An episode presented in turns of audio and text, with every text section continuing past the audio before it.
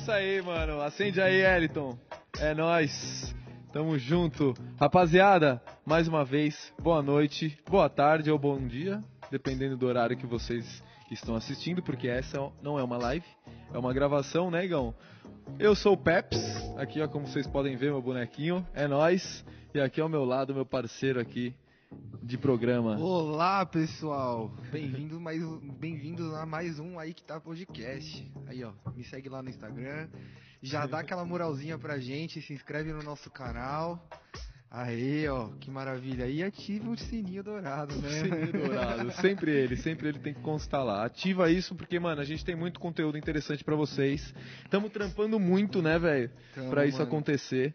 Essas lives estão sendo gravadas, como vocês estão sabendo, mas já já vai acabar. Essa é a última gravada, eu Essa acho, é a né? última gravada. A próxima, então, vai ser ao vivo. Então, por favor, se inscreva no canal, ative as notificações, porque tem muita coisa boa por vir. Hoje a gente tá com. Mano, o assunto é pesado hoje, hein, Hoje o mano? assunto é, mano, é nossa praia. É nossa praia, literalmente, velho. Muito bom, mano. Hoje a gente tá com o Thiago Santiago, mano. Ele é designer de shaper, né? Ele faz pranchas de surf. E seja bem-vindo, Thiago. Muito obrigado. Valeu mesmo, obrigado pelo convite, por estar aqui. E boa noite, ou bom dia, boa tarde para todo mundo que tá vendo aí. Legal, legal. Thiago, você é shaper, né? Conta um Isso. pouquinho pra gente o que que é ser um shaper. Ba- Bom, shaper hoje em dia é um conceito que foi mudando, né? No passado, o shaper era o cara que era basicamente um artesão. Uhum. Ele pegava um bloco, por exemplo, de madeira e esculpia uma prancha de surf. Né? Depois evoluiu para o poliuretano, para o isopor tal. Só que com o tempo foi mudando, com o advento da tecnologia, máquinas de shape e tal. Hoje em dia o shaper ele é considerado como se fosse um designer, vamos dizer assim. Então ele faz a criação da prancha, todo o design dela, como ela vai funcionar é, hidrodinamicamente falando na água, a parte gráfica também, tudo. E então foi mudando, né, um pouco esse conceito. Mas basicamente é isso. O shaper é o cara que faz a prancha de surf, que faz a gal- alegria da galera, vamos dizer assim. Com né? certeza, velho. Com certeza. Pra aliviar aquele estresse da semana. Fala aí, Pedro. Nossa, nem fala, velho. O shaper acho que é uma das profissões essenciais Essencial. no mundo. Precisa ter shaper, entendeu? E surjam mais shapers, porque é muito bom. Né não, Thiago? Pô, é muito bom isso. Agora conta um pouquinho pra gente. Quando que você começou a fazer essa parada? Uhum. Bom, eu comecei. Surfar eu começava desde, desde molequinho, assim, cerca de 5 anos, assim, 6. um tio meu, irmão da minha mãe, ele me deu uma prancha que ele tinha lá. Ele começou a surfar, não se, se deu muito bem. Eu era criança, aquele negócio, criança levinho, né? Pé- Sobe na prancha, fica de pé, ele, pô, pega pra você. E aí eu gostei muito, né? Aquele negócio, todo mundo que surfa a primeira vez já se apaixona. E assim, eu passava muito tempo em Peruíbe, os meus avós eh, maternos, eles moravam lá. E sabe aquele negócio, ser moleque, é uma prancha nova, não tem grana para fazer prancha tal, e aí sua prancha quebra. Então foi o que aconteceu, a prancha de um amigo meu quebrou, eu tinha uns 14 anos mais ou menos, por aí, isso foi em 1999. A prancha dele quebrou o bico, e a gente falou, meu, vamos descascar esse bloco aqui, vamos descascar essa prancha, tirar a laminação, que é a capa de fibra que a prancha tem, e tentar esculpir uma outra prancha aqui e fazer. Cara, mas foi, tipo, você já tinha algum conhecimento nisso ou foi do nada? Não, nada, nada. Foi Caralho. tipo ver a ideia assim pra gente, vamos fazer. Aí sabe aquele negócio? Ah, pega as ferramentas do seu pai. A gente fez tipo na sacada da, da, da casa dele, aí colocou tipo duas cadeiras pra ser cavalete, botou a prancha em cima e começou a trabalhar, né? Então basicamente minha história assim, com prancha, fabricação de prancha começou assim. Eu já fazia conserto, algumas coisas assim nas minhas pranchas de amigo, mas começou desse jeito, assim, basicamente. Então foi em 1999 que eu fiz assim meu primeiro shape, né? Minha primeira experiência. Nossa, Nossa, com hora, 14, 15 anos mais ou menos, velho. Você é louco, é uma experiência vasta hoje em dia. Você é Muito louco. foda, velho. E você fabrica, a, a sua fabricação de prancha hoje é na mão ou você tem aquele, as máquinas? que- Sim, a gente faz os dois sistemas hoje, né? Porque até para ter uma produção grande, não dá para fazer só a mão. Porque como eu falei, o shaper hoje, ele, né, você tem uma fábrica de prancha, não é só é, fazer a prancha em si, né? Você tem que gerenciar o negócio, atender cliente, fazer o marketing, tudo isso. Então, acaba que se você fizer só a mão a prancha, você não consegue fazer as outras coisas. E mas você ainda tem aquela paixão de, puta, fazer um shape Tenho. na mão. Tenho. Tenho porque, lado assim... conservador, né? É, assim, tem um lance que Isso é uma coisa que muita gente fala, ah, é saudosista demais, vamos dizer assim, né? Uhum. Porque fala, o cara que faz a mão, ele a prancha tem mais alma, né? Eu costumo Uhum. dizer. Ah, com certeza. Mas é porque você não consegue repetir uma igual a outra É, quando você então. faz a mão. Não tem jeito. Por mais que você controle todas as medidas da prancha, não tem como repetir exatamente igual a outra prancha se você fizer a mão. Sim. É, mano, o Pedro tá ligado, eu sou a favorzaço de tecnologia, eu gosto pra porra, mano, tem uma par de coisa em casa automatizada. Uhum. Mas, mano, isso é uma parada que eu falo, puta... Que você abriria a mão é, da tecnologia, mano, né? porque... Mano, tem toda aquele, aquela parada do surf, tipo, a parada espiritual mesmo. Energética, Conexão, né? É, para- é, Enérgica, na enérgica. verdade, né? É, porque é isso. Você faz a prancha à mão, você tem o dia que você tá bem, tem o dia que você não tá tão bem, e toda essa energia vai pro bloco ali para virar uma prancha. Então, É uma arte, né? Exatamente. Então, é tudo isso envolve, né? Vixe, mano, minha última prancha, o shaper devia estar com raiva no dia. Foi foda. Você não gostou dela. Quebrou no meio, mano. A vermelha. Nossa, é verdade. Era um long, né, é, velho? Quebrou no meio, mano. Barcão quebrou. É, né? Como que você quebrou ela no meio? Dropou numa onda, ela embicou e. Nossa. Mas já era velhinha já. Eu ganhei ela do meu irmão. Acho que eu ganhei ela, já devia ter uns 7, 8 anos a prancha. É, e longboard é mais suscetível a acontecer isso, né? Aham. Quebrar por ser grande, a onda Sim. fecha em cima. Já É. E existe alguma, alguma diferença de materiais, assim, para eles serem mais resistentes? Tem. Hoje a gente tem duas grandes tecnologias, assim, praticamente em prancha de surf, né? Uma que é o tradicional, que é o bloco de PU, que a gente chama, que é o poliuretano, laminado, que é feito glass, com resina poliéster. Esse é o mais tradicional. E recentemente, assim, acho que de uns 5, 6 anos para cá, talvez um pouco antes, surgiu com mais força o epóxi, que é uma resina um pouco mais nobre, mais forte, e você consegue laminar a prancha com isopor, praticamente com EPS. Óbvio que não é um EPS comum que a gente tem de embalagem, sim, mas é um EPS moldado, um pouquinho melhorzinho para a prancha. E a prancha fica com uma alta resistência, durabilidade, mais flexibilidade. Então tem vários fatores que que, que Aham. vem surgindo cada vez mais. Testes assim da prancha sem a longarina, que é aquela madeira. É, a minha, a Dentro, minha mais então- nova é assim. Exatamente. Então colocar carbono, né, Kevlar, várias tecnologias que vão surgindo vão fazendo a prancha ficar com mais performance e mais resistência. Aham. É, não sei o nome do, do que é. O meu é uma chapa de madeira em, cima e uma embaixo, assim, mas eu não sei. Ah, é uma lâmina de madeira. É, uma lâmina de É madeira. uma das tecnologias para você substituir a longarina e ter a flexibilidade distribuída na prancha de um jeito diferente. É, Ah, puta, então deu uma você coloca diferença. uma em cima e embaixo para É, substituir. Deu uma diferença animal no É. surf. E E é ajuda também, pra caramba. é, evita né? quebrar no meio, regula mais amassado, tudo isso. né? Aham. Eu E a longarina, ela, como que ela fica? Ela fica inteiriça na prancha Isso. inteira. É, o mais tradicional é esse. a É aquela longarina- madeirinha ali do meio daquela prancha ali, né? Exatamente, isso aí mesmo.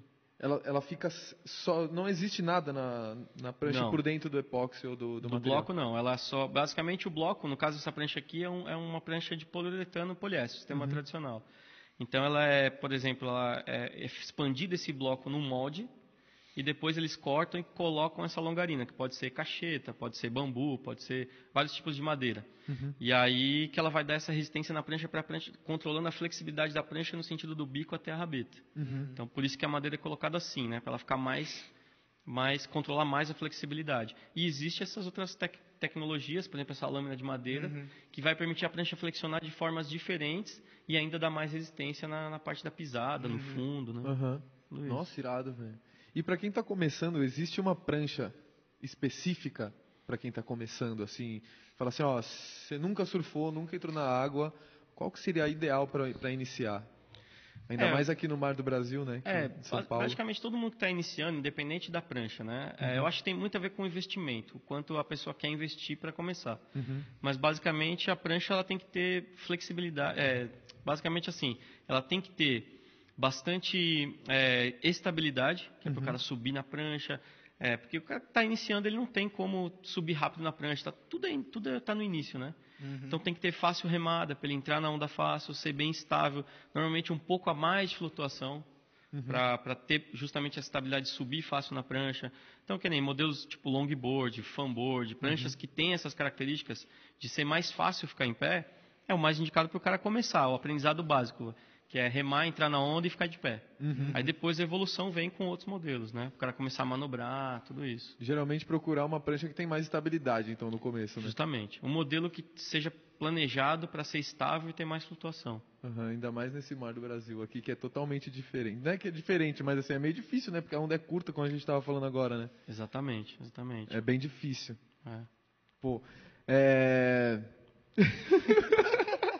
Fugiu a pergunta Isso eu porque o Pedro agora. tava falando antes da live. Nossa, vou ter 5 milhões de perguntas. Não, mas eu tenho um monte de Eu perguntas. tô enchendo o saco só. Mano, Mas pergunta, você eu- também. a minha prancha ela tem uma parada que chama concave. Você trabalha com isso Sim. também? Sim. Isso daí é pra segurar a, a rabeta atrás, né? Então, tem várias funções. O concave, basicamente, é, você pega o fundo da prancha. Imagina que se fosse essa mesa. Quando você a- desbasta ela, você vai fazer um côncavo, né? Uhum. Então, tudo que tem a ver com o fundo da prancha, basicamente é para gerar projeção para a prancha, a prancha andar. Velocidade, é onde a água escoa no fundo da prancha. Então, uma prancha, se a gente fala assim, qual que é a prancha ideal? É uma prancha que a água que entra no bico, você mantém esse fluxo de água constante até a saída da rabeta, Uhum. que é onde tem as quilhas da prancha ali atrás. Então, quando o fundo é côncavo, basicamente você guia, você, você vai ditar como essa água que vai d'água. entrar no bico vai até a saída da, da rabeta da prancha. Uhum. Então, o fundo côncavo, ele faz isso, não deixa a água ir para as bordas. Ele concentra esse fluxo de água em direção à, rabeta da prancha. Aí você tem velocidade.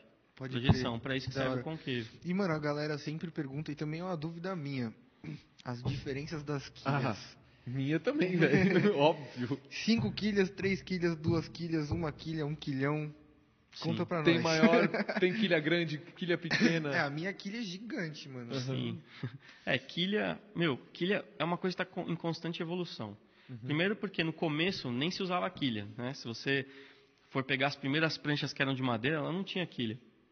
Só que o que, que o pessoal começou a perceber?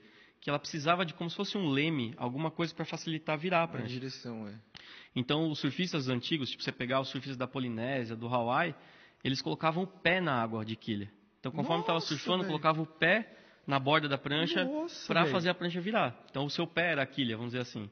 Aí eles começaram a ter a ideia, falaram, bom, se para virar a prancha eu coloco o pé, e se eu colocar alguma coisa ali embaixo da prancha? Né? Aí surgiu a primeira quilha.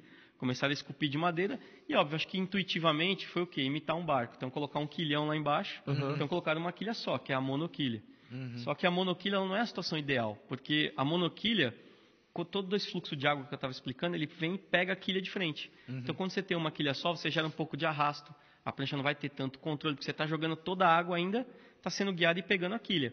É como se fosse assim, vai um aerofólio de um carro. O ar bate no aerofólio para manter a traseira baixa, então a prancha fica estável. Quando você tem uma quilha só, o fluxo de água bate na quilha e levanta a rabeta da prancha. Então você perde estabilidade. Então uma monoquilha, imagina, descer um- um- uma onda grande ou uma onda rápida com uma monoquilha é muito Totalmente difícil. Uhum. Ela não vai ter esse drive que a gente fala. E aí foi a ideia, bom, vamos tirar a quilha do meio, então vamos colocar duas. E aí surgiu a biquilha, né? Que até se a gente for pesquisar, a galera que gosta de surf vai ouvir falar do Mark Richards, que foi praticamente o pai da biquilha.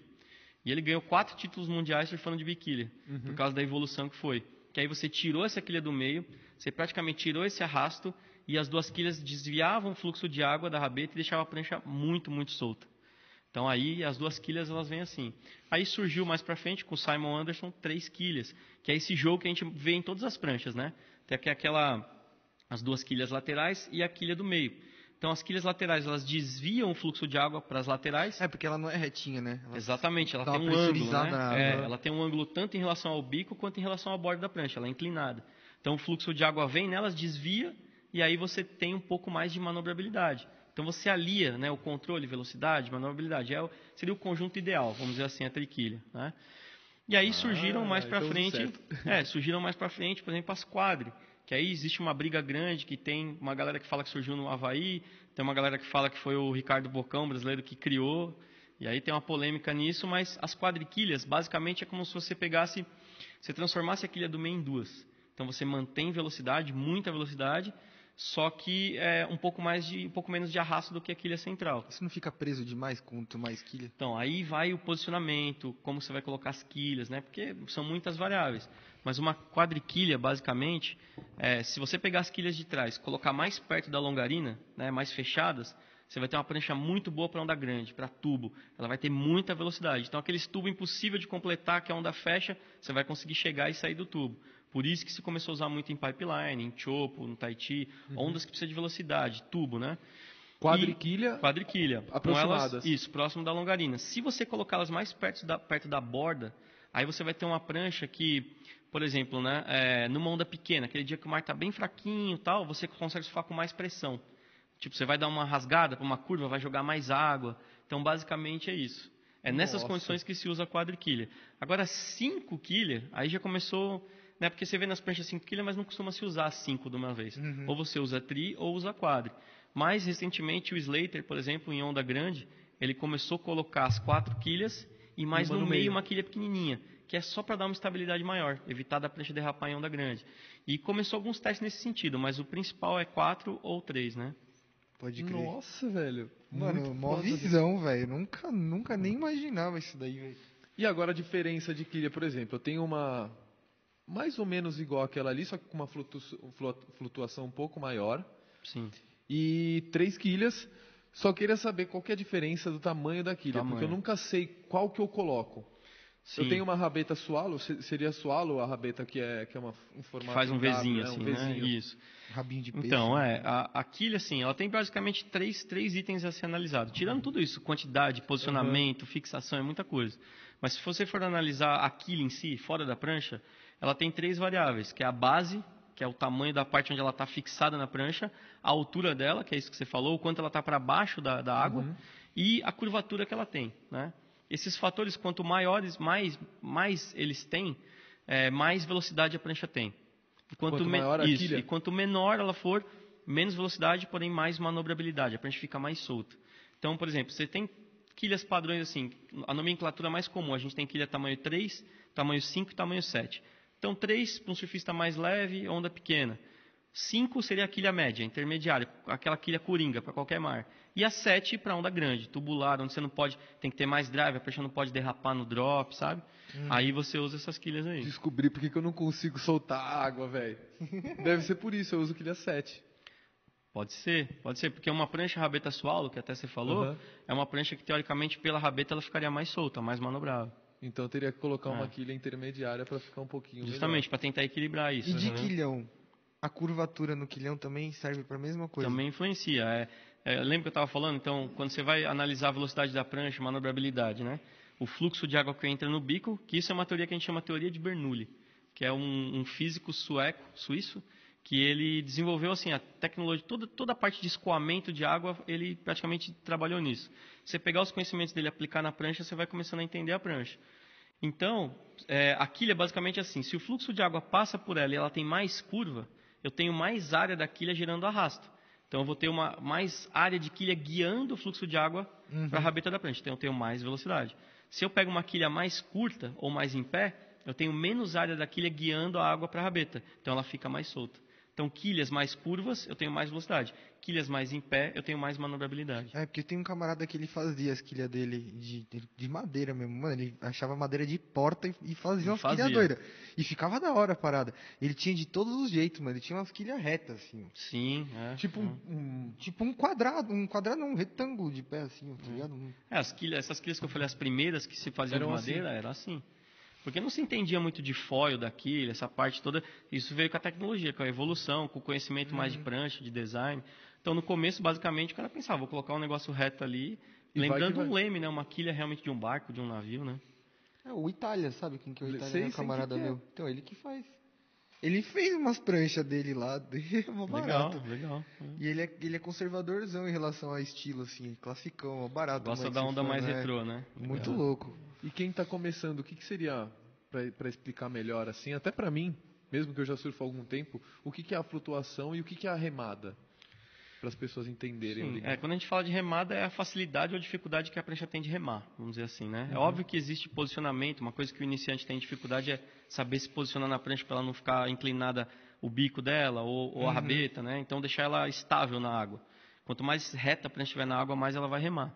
Então, assim, a remada ela tem muito a ver com a área de flutuação, ou seja, o quanto a prancha vai aguentar de peso, na área principalmente do peito, quando você está deitado na prancha, e também com a curva que ela tem embaixo. Pranchas com menos curva, ela tem uma área de planeio maior. Ela guia o flu- fluxo de água para a rabeta, então aumenta a projeção. Então, a remada tem o mesmo efeito. Quando você vai remar, então a prancha mais reta, com menos curva no bico e mais área de flutuação ali, vai remar melhor. Então, quem é iniciante tem que buscar essas características também, porque além de dar boa remada, também vai dar estabilidade. Aham. Então, é tudo isso envolve, né, no projeto. Nossa, então É, prancha é meio que. é, desculpa te cortar, Não, mas prancha é bem relativo para quando você vai iniciar ou, depende muito do que você quer, pro mar que você quer. É, eu vejo, eu vejo muito assim, né?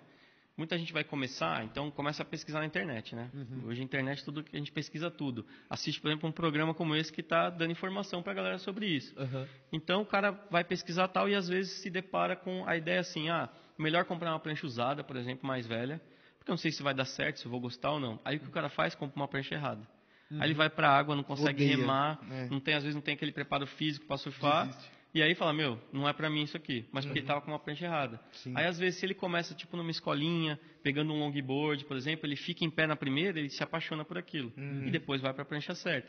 Então, escolher a prancha certa, de repente procurar um profissional é o mais ideal, porque a pessoa vai indicar corretamente aquilo para a prancha certa, de acordo com cada perfil, né? Aham. É, eu comecei no longboard, pra mim nunca, Pra mim sempre foi uma maravilha. Desde a primeira vez que encostei numa prancha, É, que foi amor que é- eu também, velho. É que a gente estava até falando aqui antes de começar o programa, né? É, basicamente é o quê? É diversão. Né? Uhum. Quanto mais você se divertir, mais você vai gostar de fazer aquilo. Então, o longboard proporciona isso, né? Proporciona diversão. Você vai, pega uma quantidade maior de onda, entra fácil na onda, rema bem, se diverte mais mesmo num dia de onda fraca. Então, E quando tem onda grande é mó legal, você fala com De qualquer jeito, Aí vai em onda Não, grande. aí já é mais adrenalina. É, fica É divertido. mó de adrena, é mó adrena. gigante. Só sofro pra chegar lá no fundo com ela, porque parece que eu tô carregando né? uma balsa, mano. Mas Você que não surfou ainda, mano, vai surfar e tenta fazer o que o profissional fala, velho. Porque é muito foda, é muito da hora mesmo. Qual que foi o maior mar que você já surfou na sua vida? Cara, foi. Eu fui, assim, de tamanho é difícil medir, porque o tamanho é meio né, relativo. É bem complexo, né? Mas eu surfei no México, em Porto Escondido. Eu peguei um mar de 12 pés, que é bem grande. Bem grande, sim. Dá um pouco mais de 3 É, metros. isso que eu ia falar, dá uns 3 metros e pouco. Só velho. que, por exemplo, em Trindade, né? é, Eu surfei um mar na Praia Brava também, que eu acho que devia ter uns 10 pés uma vez. E eu era mais novo. Foi nessa época que eu tinha uns 16 anos, assim, pra mim. Assim, foi mais adrenalizante até do que esse mar no México, né? Aham. Mas no México eu já peguei bastante onda grande. Peguei vários mares bons também. Nossa, irado, velho. Sem é, pranchinha? Pranchinha, Ou- perto de pranchinha. Já tentei surfar de long, mas acho que minha mente é tão focada na pranchinha, É quando eu eu, vou pro long eu fico meio perdido. Mas eu É. gosto. Mar pequeno assim, se divertir, é aquilo lá. É diversão pura, então você não, não fica nervoso, não tem estresse, né? É praticamente garantido, né? Você vai surfar de long e você vai se divertir, É, velho. diversão, bom. exatamente. Long, exatamente. long, long é foda. Long, fã. Aliás, outra pergunta. A partir de qual momento, tanto de, de cima para baixo quanto de baixo para cima, né? A pranchinha se torna um fã e um fã se torna um long. Um long. Numeração. É, tem mais a ver- não tem uma regra específica, mas existe algumas su- sugestões em relação a isso. Mas o que vai mudar mesmo o modelo da prancha é o, é o shape como um todo.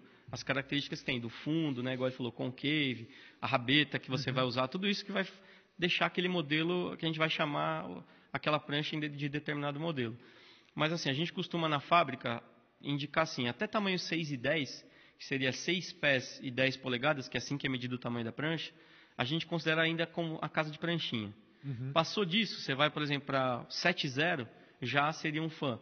Só que às vezes você pode ter um 7.0 que lembra uma pranchinha, por isso que eu falei, né? O fã tem aquela, aquela área de bico maior, né? uma prancha com o bico meio arredondado, características que É, vão você tem, mudando. tipo, os intermediários, né? Exatamente. Aí, é, lá na fábrica, por exemplo, um fã eu chamo até 7.8. Eu falo até 7.8, por exemplo, eu considero fanboard. Acima disso já entra no mini long, aí depois vai pro longboard, né? Então, E aquela. a- é, isso daí é- acho que é um exemplo, aquele tanquinho os caras falam, sim, né? é o mini tanque. Isso. É um long pequeno. Exatamente. É basicamente você pega Um long pequeno. É, um long É, pequeno. você pega as características de um long, de curva, de flutuação, tudo, uma e põe numa dessa. prancha pequena.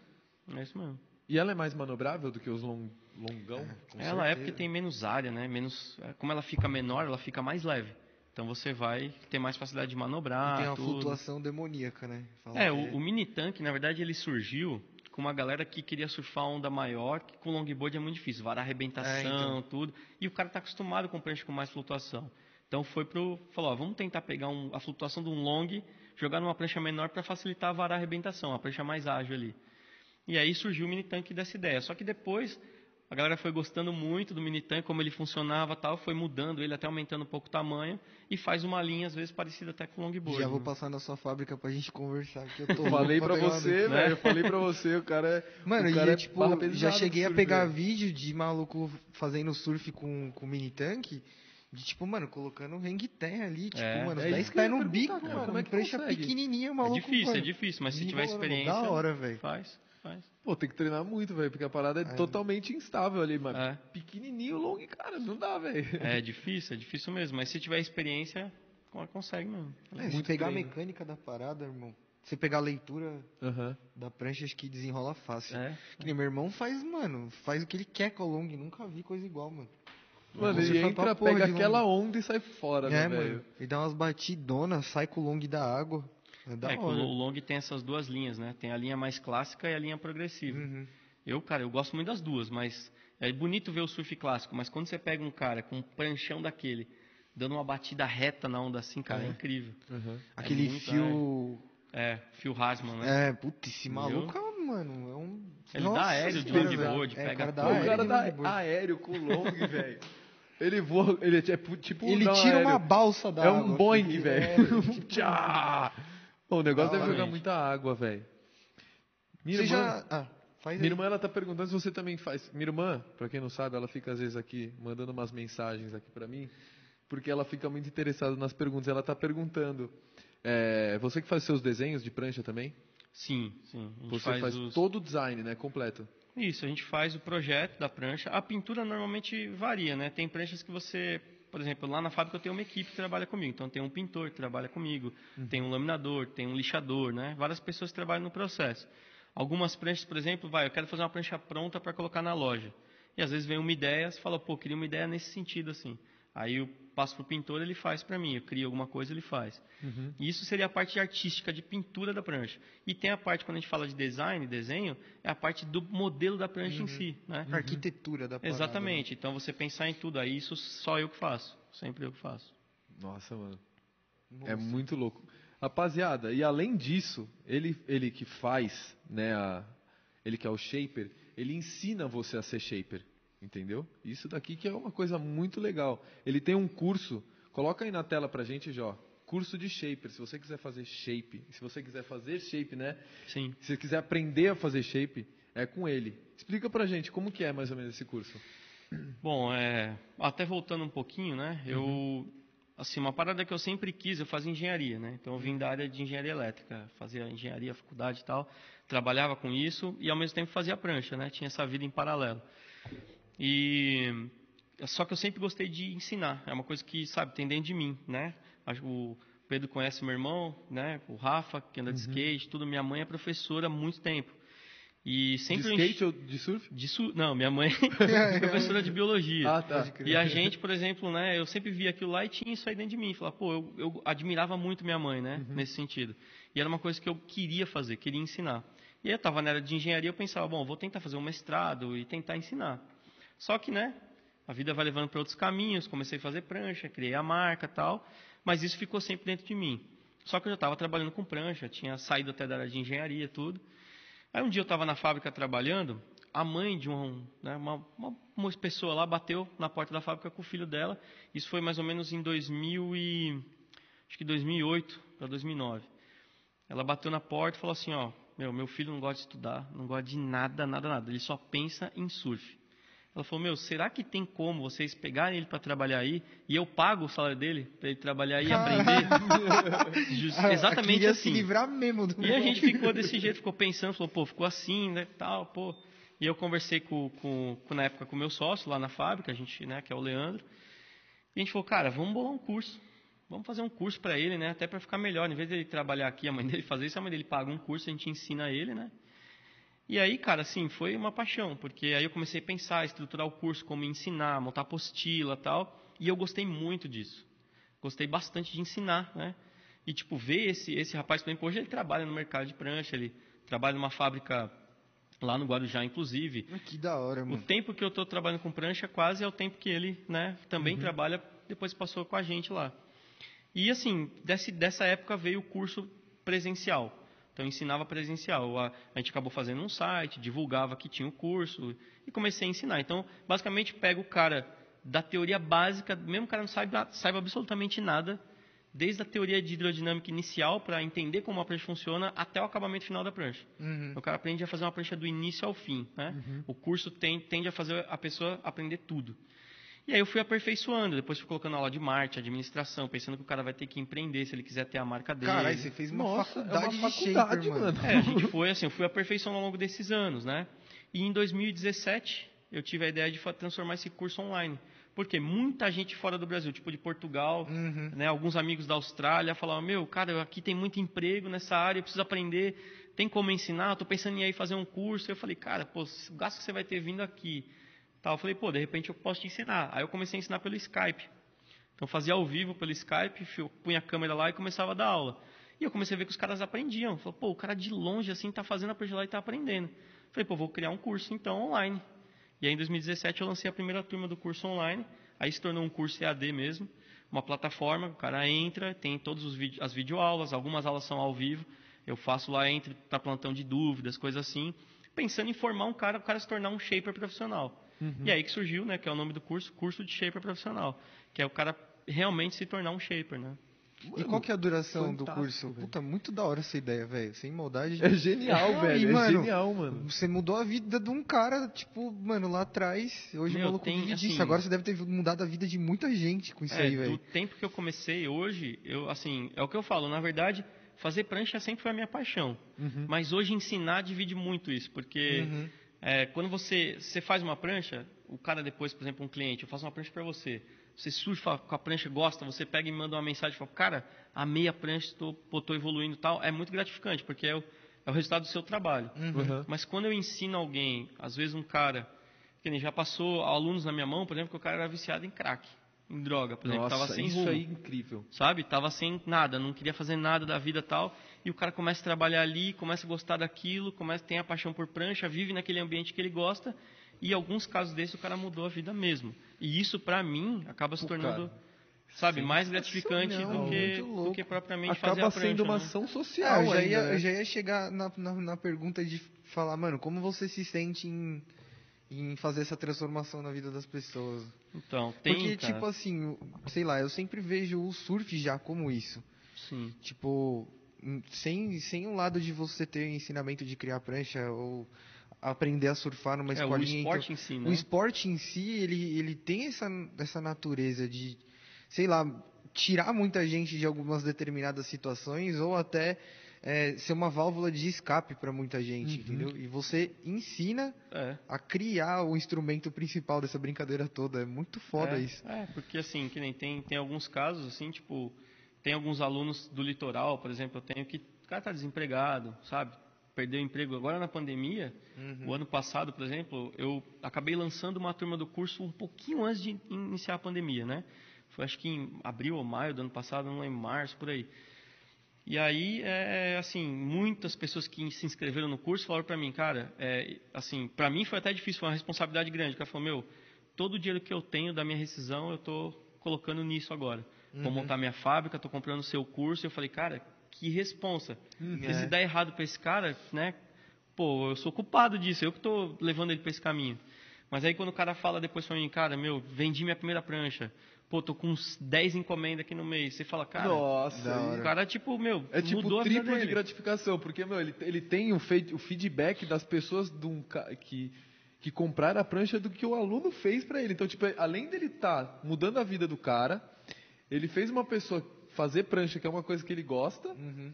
E ainda a galera tá gostando da prancha que ele fez e tá surfando É um parada efeito dominó. curtindo. É muito Um efeito louco, dominó velho. Muito É, do louco bem. isso. Um efeito dominó do bem. É, Com exatamente, certeza. é por aí. Então isso aí acabou, né, pra mim, se tornando até, vamos dizer, a alma do meu negócio, vamos dizer assim, né, pra mim, porque é o que me motiva, assim, a dar aula, fazer as coisas tal. Aham. Porque, assim, não tem muitos cursos de, de fabricação de prancha hoje, no mundo, não é só no Brasil. No mundo inteiro, se você for pesquisar, são muitos poucos que ensinam, né? E o mercado de prancha de surf sempre foi algo fechado. Igual, por exemplo, você começa a trabalhar numa fábrica de prancha, o shaper só trabalha de porta trancada, não tem nem vidrinho, Pra Aham. ninguém ver o que ele faz, que é para não ensinar. Então, assim, quando eu comecei a ensinar, você sofre um pouco de pressão do mercado em si. Os outros shapers falam, cara, meu, você não pode ensinar isso, tá errado. E assim, eu tinha muito medo, né, dessa parte. Mas depois, conforme você vai fazendo amizade, você vai demonstrando que, assim, o cara que começa, né, no mercado hoje, ele nunca vai ser igual a um shaper que já está há anos. Uhum. Né? A experiência conta muito, você aprende tudo, mas a experiência conta muito. Então, pô, se eu sou um shaper já estabelecido no mercado, o cara que tá entrando não é concorrente meu, ele tem Ah, que ser um amigo. Sim. Sabe? A gente tem que se unir nesse mercado, né? E, cara, mesmo se for um concorrente, eu acho que a concorrência leva cada vez mais à perfeição. Eu acho Com que a certeza. concorrência eleva o mercado. Ela É. sempre eleva tudo. Tipo, ô, o cara tá fazendo uma parada muito bem, então deixa eu me reciclar e fazer melhor, velho. É. E outro, conhecimento, velho. Conhecimento tem que ser compartilhado, É velho. exatamente Você não pode falo. deixar com você o que você sabe, irmão. Você tem que compartilhar, velho. É. Sem dúvida. Não é? Sem Compartilha o que você sabe, mano. Meu pai fala muito isso pra mim. Quando você ensina, você aprende duas vezes, velho. Sim. É, sem Você dúvida. tá é ensinando mais se e aprende. aprendendo. E, mano, você tem a vertente também de você estar incentivando outras pessoas. Isso vai gerar uma reação em cadeia e vai ter gente aprendendo a surfar e enriquecendo mais ainda o mercado do surf. Sem dúvida, sem dúvida. Então, tipo, É, eu e- acho que, mano, é, Einstein falava muito isso. O coordenador da minha faculdade, que ele é muito amigo meu, ele sempre falou esse negócio de você reter conhecimento. Mano, é burrice isso. Reter conhecimento é burrice. Completamente. Em todas as formas. É, e, e também assim, se você, se não surgem pessoas novas, né, no mercado, não, nada muda. É. Estagna. Então, Fica às ali. vezes, que nem eu tenho alunos que são, às vezes, da área de engenharia, tem aluno que é médico, dentista, por exemplo, e o cara vem com ideias diferentes, às vezes de outro mercado. O cara que é de uma indústria muito maior, ele vem, por exemplo, no surf, ele fala, cara, não é possível que vocês fazem isso assim. Pô, vamos automatizar isso aqui, vamos fazer. E aí surgem coisas novas. E o mercado todo ganha nisso, nesse sentido, né? Então, Não vale a pena é, você. eu acho que vale. é, é, um, é um, o caminho de não reter informação, conhecimento, faz todo mundo evoluir, né? Com toda certeza, recicla, velho. Compartilhe conhecimentos, mano. Mano, agora eu tenho uma dúvida. Eu não sei nem se é do seu nicho, mas, mano, tem uma prancha, não sei se aquela parada é uma prancha, que uma galera tem até um preconceito que isso daí machuca um pessoal. Que é tipo, mano, um negócio de ferro, assim, com uma barbatana embaixo. Ah, sim. E o maluco fica, tipo, O foil. é. É, o foil. Foil, eu Vocês tava vocês trabalham, né, então? que Vocês tra você Eu- trabalha? Como eu- que funciona? É, lá Como na é que- fábrica eu tenho, eu presto serviço para outros fabricantes, né? Então eu fabrico para alguns fabricantes que fazem foil. Então eu Uhum. fabrico prancha de foil, mas de outros fabricantes lá, inclusive de uns alunos meus que, que assim, tipo, explodiram nos últimos anos e eles fazem foil. E assim, a ideia do foil é o seguinte, é, é um negócio que você vê a primeira vez e fala, cara, não é possível como que isso funciona. Porque o cara fica em cima da água como se estivesse flutuando Uhum. e a prancha, né, fora d'água e aquele foil, aquela haste ali dentro, né, por causa do formato dela, o, o jeito que ela é feita e conforme aquela impulsão que você faz na prancha, a prancha ganha velocidade sozinha, às vezes até sem onda. Então assim, é um negócio muito louco, só que tem o lado do perigo também, do risco, né? O cara não consegue, por exemplo, numa área de arrebentação, do dia a dia cheio de surfista, andar com aquilo ali. Porque, né, aquilo ali é, realmente é muito cortante. Tem umas que são de carbono, tem umas que são de alumínio. Então, Você imagina aquilo passando e pegando em alguém, né? Aham. Então é, tem que ter algumas regras nesse sentido, mas é algo que está crescendo muito. O foil. É, eu É, vejo eu te- Depois que eu vi a primeira vez, eu vejo muitas pessoas postando agora. Não, e direto assim, tipo, várias propagandas você vai ver de Guaraná, essas paradas assim, mano, de cerveja. Tipo, os caras estão no barco aqui trocando uma ideia, aí, mano, ele sai correndo com esse bagulho aí, Pulando dá uma água. volta, aí outro maluco coloca a latinha aqui, ele vem passando com o bagulho, pega a latinha e sai É tomando e surfando. E é assim que sobe mesmo, você sai correndo. É, se você conseguir dar um impulso, por causa do foil, o formato que ele tem, ele gera impulsão embaixo d'água. É como se ele gerasse aquele efeito lift, né, da quilha Aham, que eu falei, e vai levantando ele. Toda vez que ele levanta, ele faz a curva e joga a água para trás e impulsiona ele para frente. Entendi. Nossa. e aí você movimenta de novo, ele entra na água, a água joga ele para, né, fluxo para trás, ele É, impulsiona acho para que frente. nem tem como você entrar com um bagulho desse e ficar de pé remando, né? Tipo, é, tem que ser num... Ah, a galera faz às vezes remando tipo na onda. O cara Aham. deita no foil, aí a haste fica toda para baixo. Ah, ele tá. rema, pega o impulso da onda, aí Ah, levanta entendi, era e depois fica saber. fora da água. Tem uma galera que faz, mas é difícil, cara. É É, muito porque ele, difícil a flutuação deve- dele deve ser alta, tipo, pra você ficar se equilibrando Tem, ali. tem uns que são. É que normalmente são pranchinhas muito pequenas, né? Uhum. Então, às vezes é difícil fazer isso. O pessoal sempre tem alguma impulsão, algum jeito de ganhar impulso. Eu vi muito sendo puxado pelo jet, por exemplo. Uhum. O cara fica ali na prancha, aí o jet puxa, depois ele solta e, Uhum. e E fica vai rodando vai. ali, fica girando na arrebentação. né? Mano, todo vídeo que eu via, eu ficava olhando pra mão dos caras pra ver se eles tinham algum controle. Que tivesse alguma coisa. Eu falei, mano, cara, como é que o cara sobe ali, velho? É, Eu nunca vi, mano. Eu achava que, pô, era um motorzinho É ali. pura velho. física. Pura É, física, é. velho. Como é que o cara pensa nisso, né, velho? É, isso- e você vê que isso surgiu, cara, é incrível. Surgiu no surf de onda grande. Pouca gente sabe. Tem um cara lá no Hawaii que é o Laird Hamilton. Ele foi um dos pioneiros, junto com outros caras lá, é, a inventar o foil para começar a surfar onda grande. Por quê? Numa onda grande, né, quando a prancha está deslizando na água em alta velocidade, qualquer ondulação na onda, bump, se pegar pode fazer o cara cair tipo a 60 km por hora Você ali. vê os caras dando um zole no meio da onda. Assim. É, e o foil, o foil, como ele fica ali fora d'água, ele não é sujeito a isso. Então o foil vai cortando por baixo e o cara consegue surfar uma onda grande, evitando esses bumps aí. Então surgiu Quando nessa área. aquela onda dentro da. Como que chama aquela onda que tá cavando a onda aqui, subindo tudo, e aí tem uma onda, outra Uma onda. aqui? micro-onda É, dentro da um bump, né, que eles chamam, É um bump, bump, na onda, é. É. Mano, ele corta a tão parada. É, ele skate- consegue passar, se fosse na, a- a- ao próprio fundo da prancha passando ali, a chance dele cair é muito maior. Dá aquele tranco E gigantesco. não Então, usa leste com essa parada aí não, né? Acho que depende, né? Depende de onde o cara tá, né? Fazendo às vezes. Porque assim, imagina você tá ali na arrebentação e você cai. Uhum. E esse foil vai indo um pouco pra frente pega alguém, né? Então. E agora É, tem- falando falando de leste, você manja de leste ou não? Tipo, Sim. trabalha com isso ou não? A gente, eu comercializo, né, lá. Não, não fabrico, mas eu vendo. Porque, mano, tem uma foil. pergunta que a galera sempre faz, assim, e, e muitas vezes nem eu sei responder, inclusive o meu tá lá faz uma cota. De quanto em quanto tempo se troca um leste? Cara, depende muito da marca, né, a qualidade dele Uhum. e do seu cuidado. Porque assim, o lash ele é feito do material ali que eles chamam de uretano, né, que é aquela cordinha que ele tem, né? Uhum. Que ela tem um nível de flexibilidade e um nível de torção. Então, por exemplo, se você deixa a água do mar nela muito tempo, ela começa a ressecar. E aí, conforme ela flexiona ou vira, ela quebra. Uhum. né? E normalmente o lash, para ele não enroscar no pé, ele tem um girador. Às vezes tem dois ou tem um. É como se fosse aquele girador de pesca, sabe? É É, muito meu parecido com aquilo. E, e esse girador, por causa do mar, da água do mar, tudo, ele também vai, uma hora ele trava. Corroendo, né? Aí o lash não gira mais, começa a enrolar no pé. Uhum. Aí você tem que trocar, não tem jeito. Entendi. Então a vida útil depende muito de lavar sempre com água doce, cuidar do lash, né? Cuidados é uma coisa muito boa. Porque às vezes meus amigos, a gente tá na praia, né? Fa- eu? Meus amigos, né? Eu sou seu Meus amigo, não. amigos, o Perni, o Xande, enfim. A gente tá indo, minha prancha é a mais velhinha. Aí vem eles com as pranchinhas novas, coloca e a minha por cima por causa do sol. Sim. Qual que é o cuidado que é bom ter na hora do sol? quem se ferra é sempre quem, né? Mas Não, mas a minha sempre fica no sol, nem vem. A minha Quem é maior. tem a prancha velha tem que salvar as outras. né? é, mas é, os cuidados também, assim. Por mais que a prancha é feita para ir para o mar, né, para ficar no sol tudo, Aham. por causa desses materiais que a prancha é feita, o bloco, todo bloco, por mais que ele seja denso, ele tem um pouco de ar dentro. Então, se você aquece o ar, esse ar ele começa a expandir, o gás ele quer sair e ele pode estragar a prancha. Antigamente, os blocos de poliuretano eles tinham um problema que eles não aguentavam mais de 70 graus, 60, 70 graus. Então, por exemplo, você deixava a prancha no carro que pode chegar até 90 graus, ela deformava, o bloco encolhia por causa disso. Então, assim, evitar deixar no sol muito tempo exposto, principalmente assim, na, na praia ali, se, se tiver tipo um guarda-sol, você vai deixando ele na sombra do guarda-sol, vai né? evitando, né? Deixa todo mundo ficar rosa de É, sol. e sempre molha para resfriar ele, a prancha, né? Mas o ideal é não deixar. Mas onde dá mais problema é dentro do carro a prancha e, por exemplo, em cima do carro. Aham. O cara deixa a prancha em cima do carro, vai Reflete almoçar, por sol. exemplo. Aí fica ali o calor do teto do carro, mas o sol, a prancha aquece muito e pode danificar, né? Hoje os materiais evoluíram muito, não é qualquer calor que vai fazer isso, mas pode acontecer, dependendo do material que usar. Pode ser por isso então que a prancha vai começando a ficar mais fina.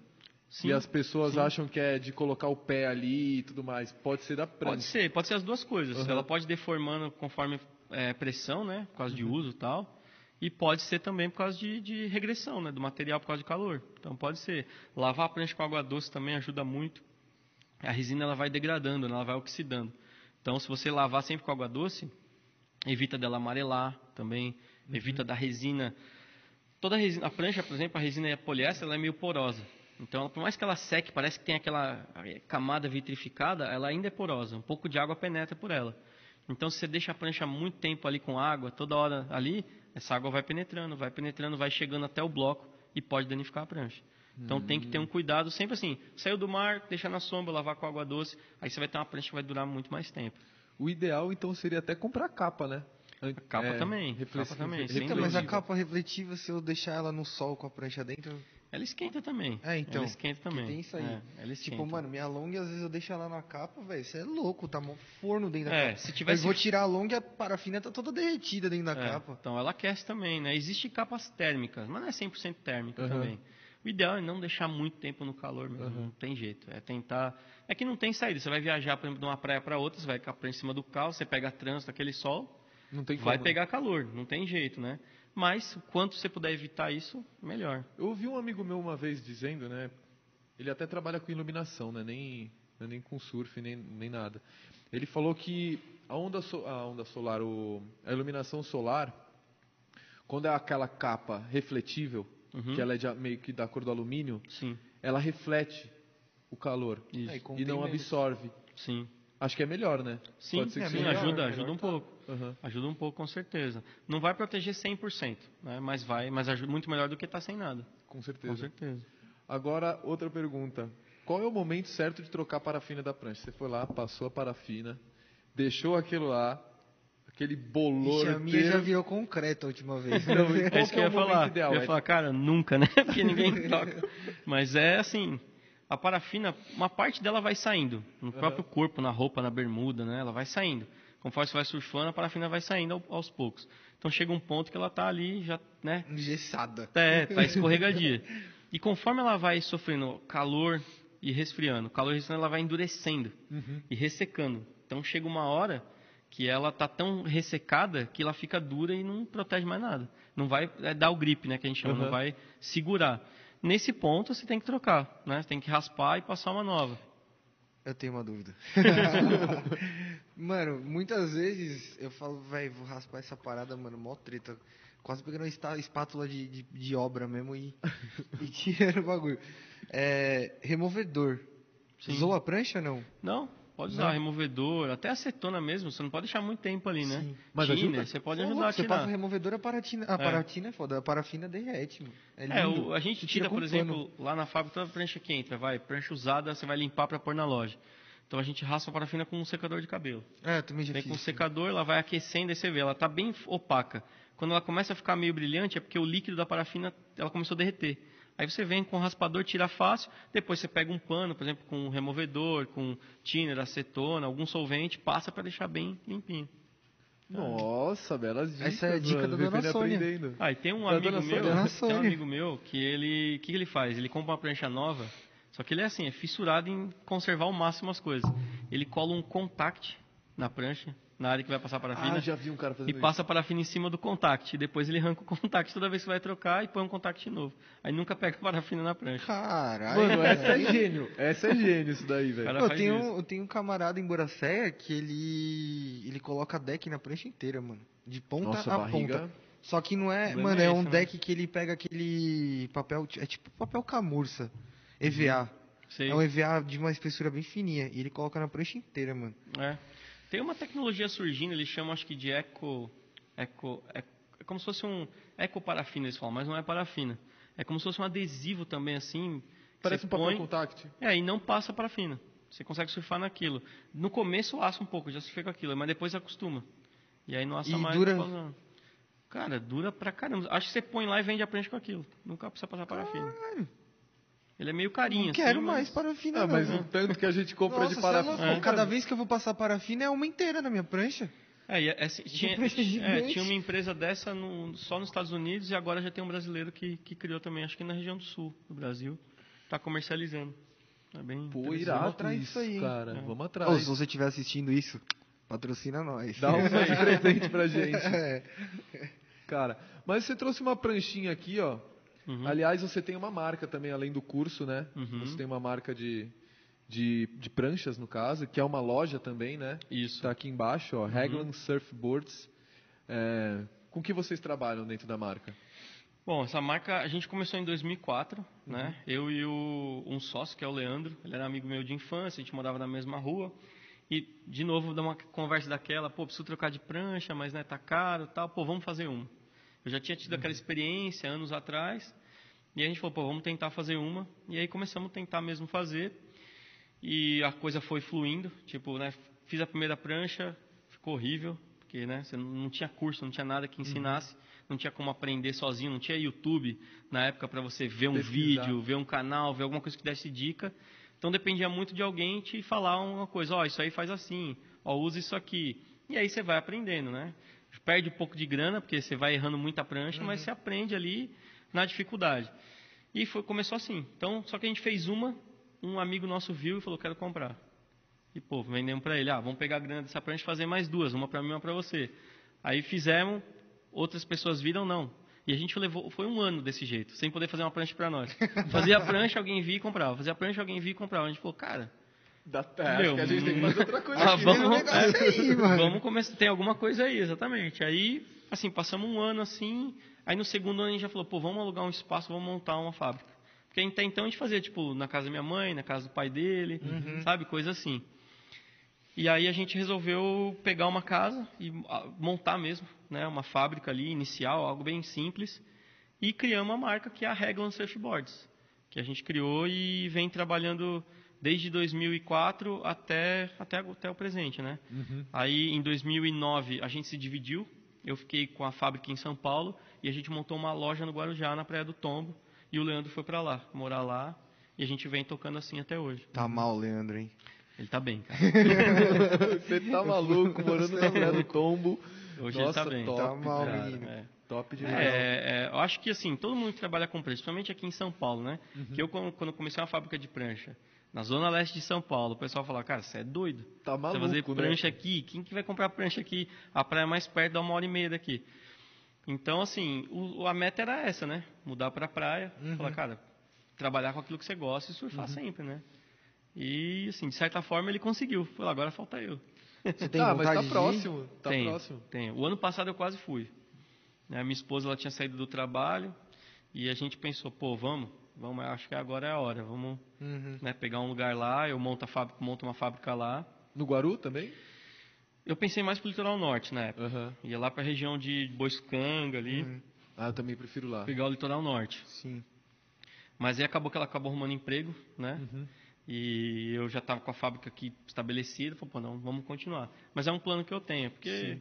eu gostaria é que... muito de criar meus filhos na praia. Ah, é, da hora. Então, é outra Porque, vida, mano, né? eu acompanhei bastante mercado de surf há um tempo atrás e tinha até um, assisti até um vídeo de documentário falando, bem antiguinho o vídeo, mas falando sobre trend sellers, tipo, a galera, os, o consumismo do surf, o esporte trouxe um, um enriquecimento para a capital absurdo. É. Tipo, hoje em dia você tem muito mais comércio do surf nas capitais do que nos próprios, no, no próprio litoral. É, mano. sem dúvida, sem dúvida. Você pegar, hoje em dia tem mudado um pouco isso, mas você pega uns anos atrás, vocês devem lembrar, o surfwear, né? Roupa de surf uhum. era moda. Para quem pegava onda e para quem não pegava onda. Uhum. Todo mundo usava alguma roupa de surf. E aí, essa galera que faz métrica de mercado, economista e tal, eles diziam que 90% do mercado consumidor de produtos de surf é. eram simpatizantes, não Sim, surfistas. É exatamente não era a galera isso. que pegava onda. Uhum. Né? É. Mas hoje em dia o mercado mudou um pouco, né? o surfwear perdeu força. E o que tem crescido cada vez mais é a parte de equipamento. Então, prancha, acessório. Uhum essa área que foi crescendo e aí já pega quem pega onda. Né? Uhum. E o mercado está indo para um caminho de se igualar. Uhum. Porque o cara que é simpatizante, ele fala, pô, pô, isso aí é legal, acho que eu vou começar. Vou e tem até a ver com o momento que a gente vive hoje no esporte. A gente tem os melhores atletas do mundo hoje. É, a gente ganha Storm. tudo praticamente, né? É. O Brazilian Storm. Você pega, a gente está agora, se olhar o ranking mundial, os três primeiros são brasileiros. Uhum. As Olimpíadas, que o surf vai entrar a primeira vez esse ano, vai virar o esporte olímpico como o skate. E, cara, muito provável que os dois atletas que vão tirar ouro e prata são brasileiros. São brasileiros. Então, é. A gente, a tá gente bem, cresceu né? muito, né? Exatamente. No surf. Eu acho que isso é muito legal.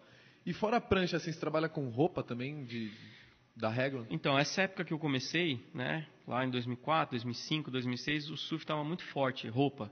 E a gente enxergava um caminho disso. Então, eu comecei a fazer bermuda, camiseta da marca, boné, jaqueta, tudo. A gente fez de tudo. E foi para um caminho. Só que assim, não era algo que eu gostava de fazer, sabe? O negócio é prancha, né? É, exatamente. Chegou um ponto que a gente falou, cara, ou a gente faz prancha ou a gente cuida. A gente até tentou se dividir. O Leandro, que é meu sócio, ele gostava muito dessa parte, criar estampa, sabe? Uhum. E eu já não, meu negócio estava focado na prancha. E aí a gente chegou num ponto e falou, meu, não dá para misturar tudo, vamos focar só na prancha, é, é o que a gente gosta, né? Uhum. E acabamos ficando só na prancha. Mas hoje, para quem entra no mercado, eu percebo meus alunos, por exemplo, Cara, o que eles querem mesmo é fazer as roupas. Né? Fazer camiseta, bermuda, ver a galera usando, né? Uhum, uhum. Então é, é, um caminho também, é, é, legal, é, agrega, né? Você fabricar prancha, agrega, você acaba criando um nome, uma marca e uhum. né? fazer roupa É porque eu acredito, né, que as pessoas elas veem marca de, de, de, de surf e tudo mais, marca de roupa, justamente por não ter essa informação de que existe curso para aprender né? Ah, vamos, vamos pro caminho. Eu quero viver do surf, mas como que eu vou fazer? Fazer marca de roupa e tudo mais. É. E não enxerga que existe curso. Então, se você quiser aprender também, ah, não vou fazer prancha, Vai sim, velho. É só ir pro curso dele, cara, porque vocês estão assistindo essa live. Isso daqui é essa live. Toda vez eu falo, né? Eu tô acostumado. Cara, incrível, incrível. Demais isso daqui. Agora você, você tocou num assunto de sobre atletas, né? Você já fez prancha para algum atleta profissional? Sim, atleta de ponta, tipo circuito mundial, eu só fiz um uma vez, que é um atleta chamado Felipe Oliveira. Eu comecei uma parceria com ele, acho que foi em 2013, por aí, a gente foi até 2019 praticamente juntos, fazendo prancha, né? E ele corria a divisão de acesso, que a gente chama que é o WQS. Então seria tipo as etapas do é um circuito mundial que qualifica o atleta a correr a, a, a elite do surf, né? O primeiro seria como se fosse a primeira divisão. E ele foi um atleta que eu, que eu apoiei assim. Apoiei outros atletas free surf, atleta mirim, kids, feminino. É, bastante atleta. De um tempo pra cá, eu meio que parei com atleta. Assim, eu tenho ainda só os kids. Por exemplo, Felipe Oliveira hoje ele, ele tem, né, faz prancha com outro, com outro fabricante, acabou ganhando um patrocínio lá que exigiu ele usar a prancha de determinado fabricante. O atleta ele é legal porque ele faz com que você evolua o seu conhecimento em design da prancha. Porque é o cara que está colocando a prancha na condição extrema É ali, isso que eu ia falar. de resistência, flexibilidade, o seu design, Na né? alta performance. Exatamente. Então o atleta ele te dá o feedback, ele faz a prancha, você faz a prancha para ele, ele vem e te fala, cara, gostei disso, disso, disso, fala, pô, isso funciona. E aí vai te dando aquele conhecimento para as pranchas que você faz. Então o atleta é bem é bem importante, né? É, você ter. É, a gente falou no, no programa do Rafa também que o atleta é meio que a vitrine É. da marca, né? Tanto dúvida. pro skate quanto pro surf, não tem como. E assim, o patrocinar um atleta pode nem dar retorno financeiro, vamos dizer assim, né? Vai dar porque tem a exposição, mas é, é uma forma de você devolver para o esporte aquilo que ele está te proporcionando. Então, que nem eu, hoje eu sustento minha família disso. Como eu posso devolver para o surf o que ele tem feito por mim? Né? Então, é apoiando o atleta, é É, tentando fazer alguma coisa assim, né? Então, Porque um é, atleta é, o- é precisa, o caminho. é. Cara, Pô, da hora. Não, e da hora. Você é uma pessoa do caralho. Não, é muito Mano, louco essa incrível, velho. Incrível. Isso daí é uma iniciativa, tipo, surreal mesmo. Por isso que eu indico real, porque existe todo um posicionamento por trás. Assistam aí. Aliás, vamos separar todos esses cortes, né? Não, com Porque certeza. tem muita informação aqui. Cara, mas agora sim, todo atleta, por exemplo, eu gostaria de ter o nível do Gabriel Medina, do Ítalo principalmente, e tudo mais. Você como shaper, você se inspira em alguém e, sei lá, tem um sonho de ter uma prancha de alguém feita por alguém assim? Sim, é. Quando eu comecei minha carreira, tinha alguns shapers no Brasil que eram que estavam em evidência. Então você olhava aquele cara e falava, pô, eu gosto disso aqui que esse cara faz. Então ele era a minha referência. E fora do Brasil também. Então fora do Brasil, a época que eu cresci, praticamente surf e tal, era a era do Kelly Slater, né? Então o Slater era o ídolo maior de toda uma geração. Então, assim, qual prancha ele usava? Era de uma marca chamada Channel Island, de um shaper chamado Almeric. Então, tudo que esse cara fazia, a gente olhava. Porque falava, meu, é referência. Que design ele está fazendo? É isso, pô, vamos olhar, vamos olhar de perto o que esse cara está fazendo. Porque servia, é um conhecimento que está anos luz na minha frente. Então, eu observava aquilo para evoluir. Então, esse shaper é um cara que, que eu olhava muito, né? O Márcio Zouve também, que é um brasileiro que faz a marca Sharp Eye. Ele é um dos que hoje apoia mais atleta do circuito mundial. Ele é um brasileiro que faz prancha e mudou para Califórnia e, e se estabeleceu lá. Então olhava muito, porque o design da prancha me chamava atenção. Eu, como surfista, olhava a prancha e falava, cara, sabe aquele desejo de falar, meu, eu queria surfar com uma prancha dessa para esse é ver um como foguete, que é. esse é um foguete. Né? Então olhava isso, então eram dois caras que, que me inspiravam bastante nesse sentido, porque eu sempre gostei de prancha de performance. O meu nicho, né, é a prancha de alta performance, então atleta, competição, eu gostava muito disso quando era moleque. E do Brasil, por exemplo, um shaper que eu gostava muito é o Ricardo Martins, que é do Rio de Janeiro, é o RM, né?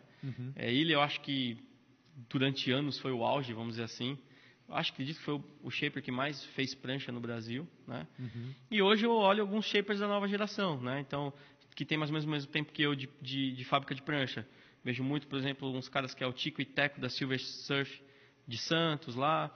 Gosto muito dos designs deles. Vejo muito também um, um rapaz que se chama Thiago, que é da TBS Surfboards, que é lá de Curitiba. Gosto muito do trabalho dele. Ainda até hoje me inspiro na, na, na galera, porque você nunca sabe tudo. Né? Quem dizer que sabe tudo, já era, né? Com certeza. Então, meu, toda vez que eu vejo alguém surgindo com algo novo, eu falo, cara, isso aqui é incrível, deixa eu ver como ele fez, vou aprender. Então a gente vai evoluindo sempre, né? Então, Esses caras são os que me inspiraram e que eu, se eu pudesse, hoje eu não, não tenho como pegar a prancha deles, né? Mas se eu surfar, eu sempre vejo uma prancha e falo, pô, deixa eu surfar com essa prancha pra ver como é.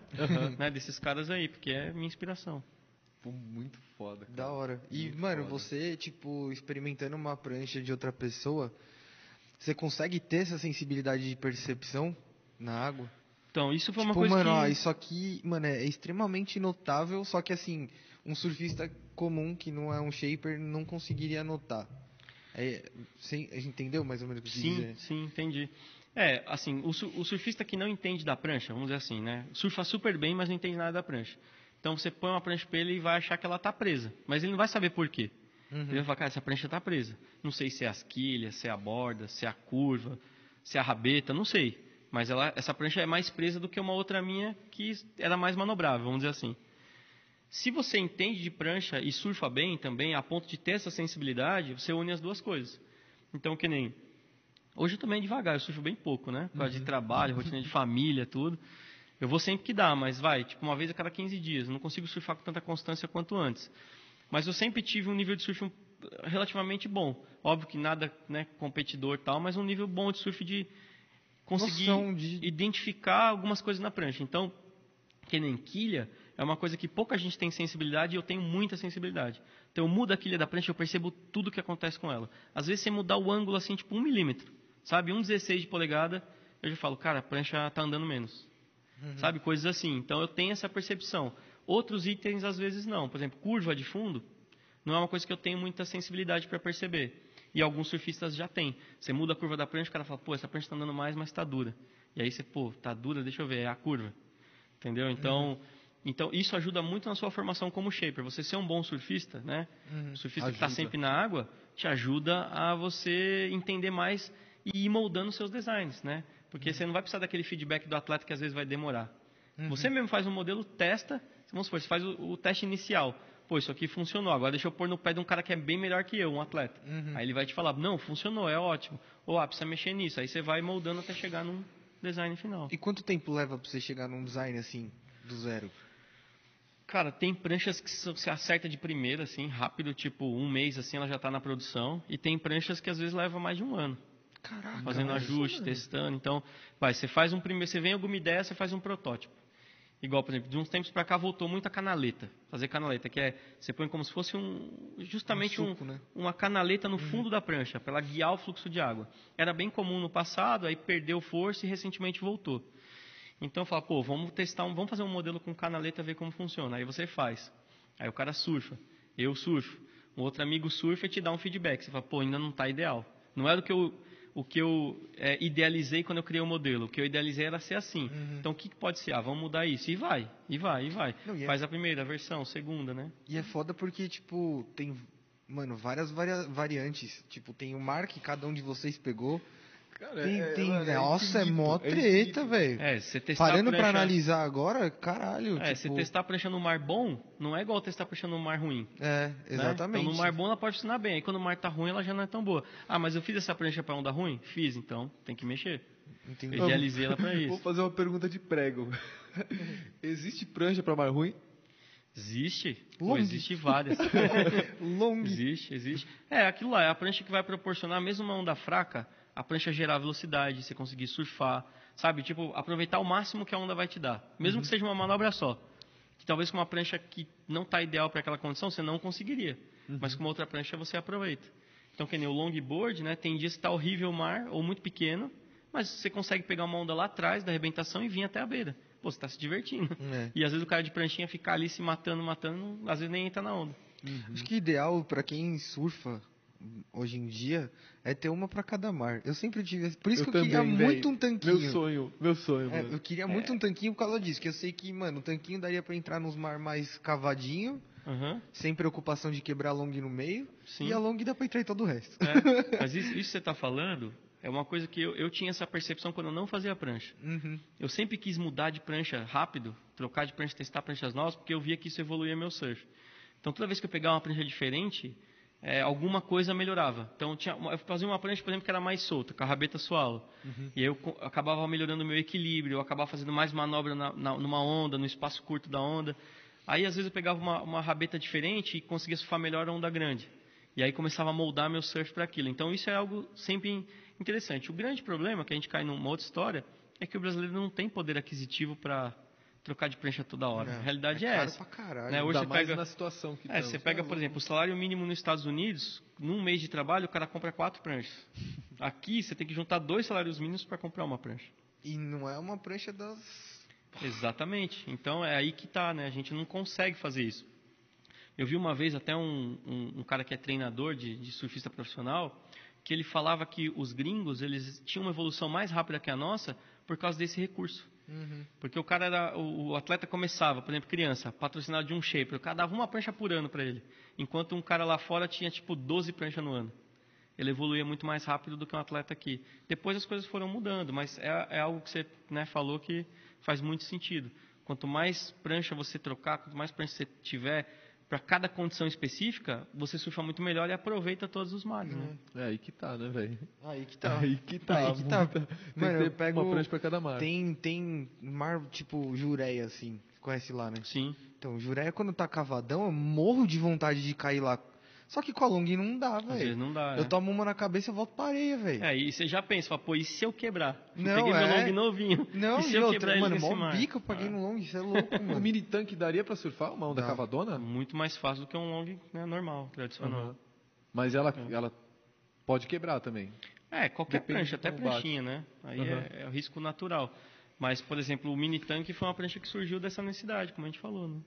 É, porque, mano, tipo, o long maior, por ele ser maior, se você dropa uma onda cavada, ele pode embicar e quebrar.